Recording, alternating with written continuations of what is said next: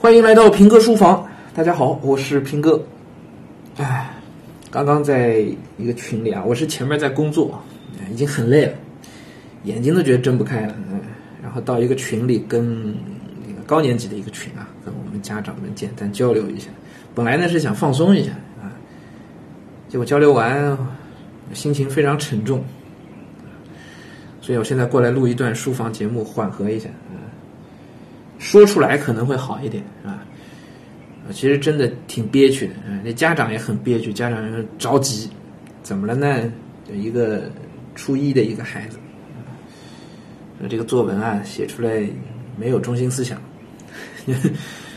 你知道初中嘛？那老师教作文的时候，初中那个语文老师啊，那很重要的一个工作就是告诉孩子们：你提炼中心、升华中心，文章不能只有叙事，叙事之后你要在这个里边挖掘出、深挖出一些中心思想来，要提炼出一些这个主题来，对吧？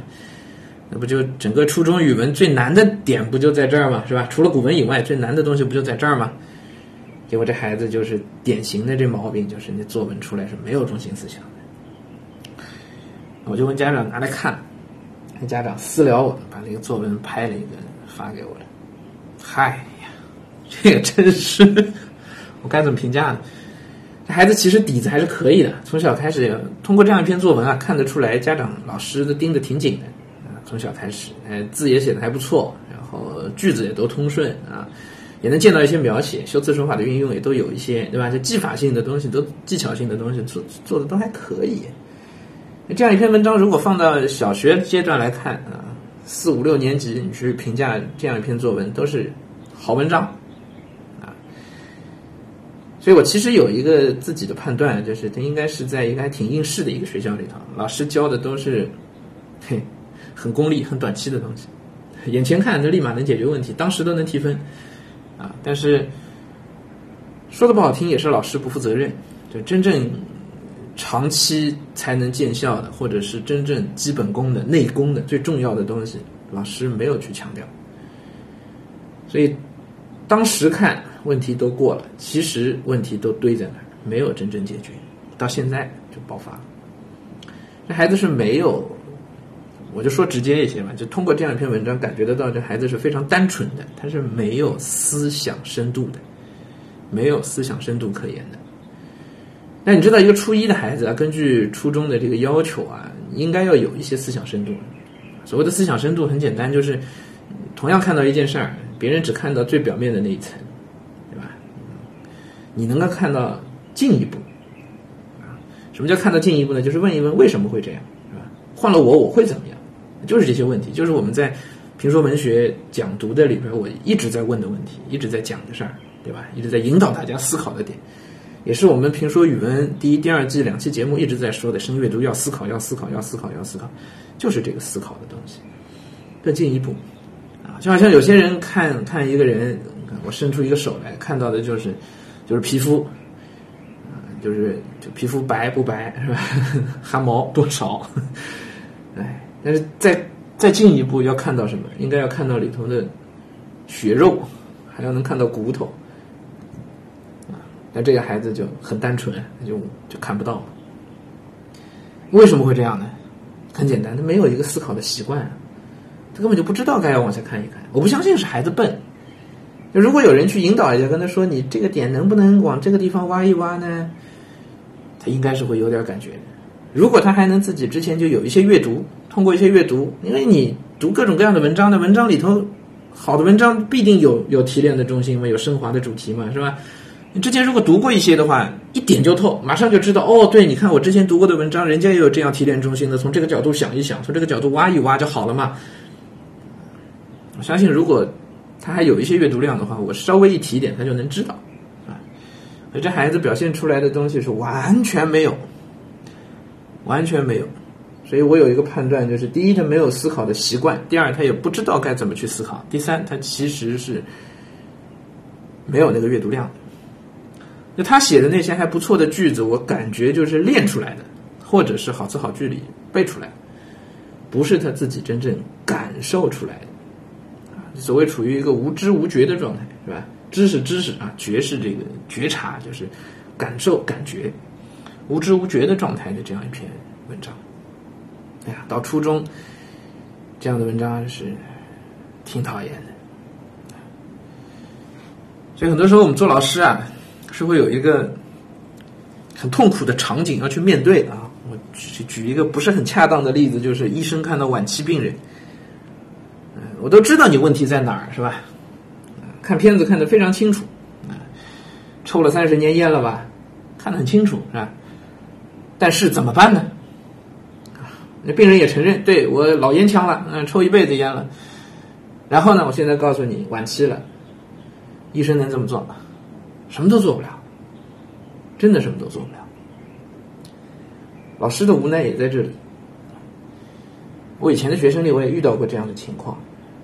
四年级就在我这上课了，上两年啊，眼看着眼瞅着进初中挺好，是吧？到初中，我一直跟他说，你阅读量是不够的，很了解这学生多读多读多读，嗯，多思考，写随笔。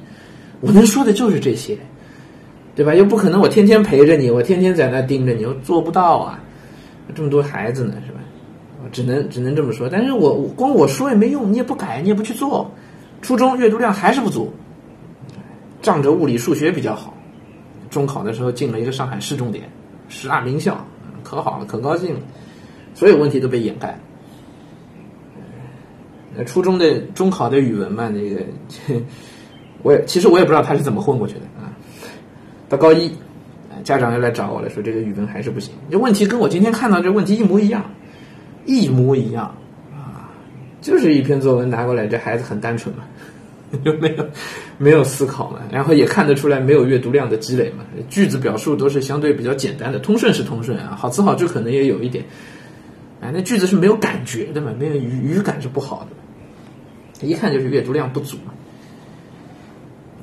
我当时那孩子也是高一的时候，妈又来找我，我当时也是跟今天一模一样的心情，我就我心里就知道这个基本上就没救了，就 啊，不是说高考整个成绩啊，而是说你这个语文方面啊，这个基本上是很难治了啊，就看着一老烟枪，那感觉，医生看那老烟枪，那感觉是是一样的。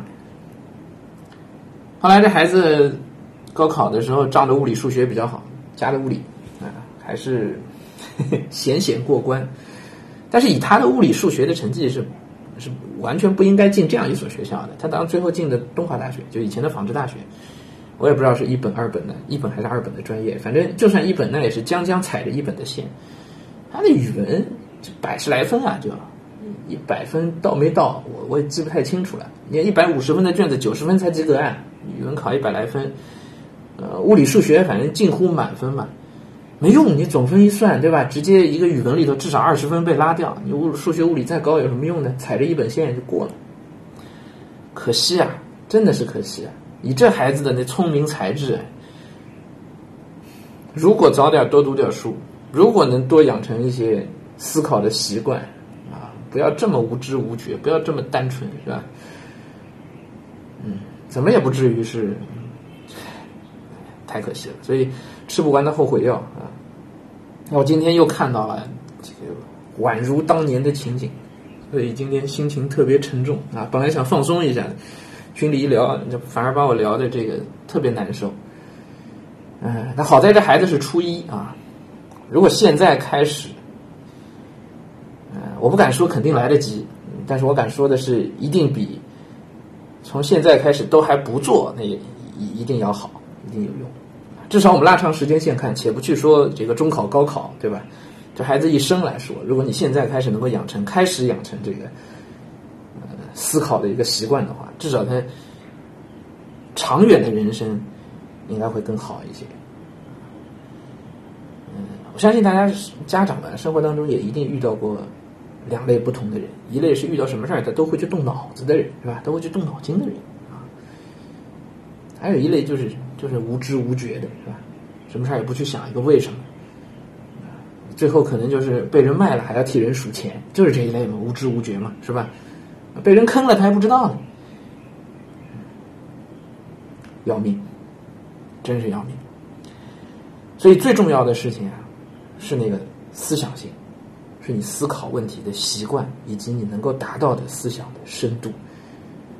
那这个是最根本、最根本的事情。什么语文学习啊、诗词积累啊、文言文啊，那都是退而求其次的。那其实也都是比较表面的技巧性层面的那个功夫。道和术那都在术的层面上。如果没有一个思考的习惯，这些术的层面东西干得再好，学得再好，没有用。就像一个孩子学习每一个科目如何，那都是术的层面。学习习惯、学习能力，那才是最根本的。这个东西没有，你一年级成绩哪怕再好，最后没有用的。苦口婆心，哎，跟大家也说了很多了。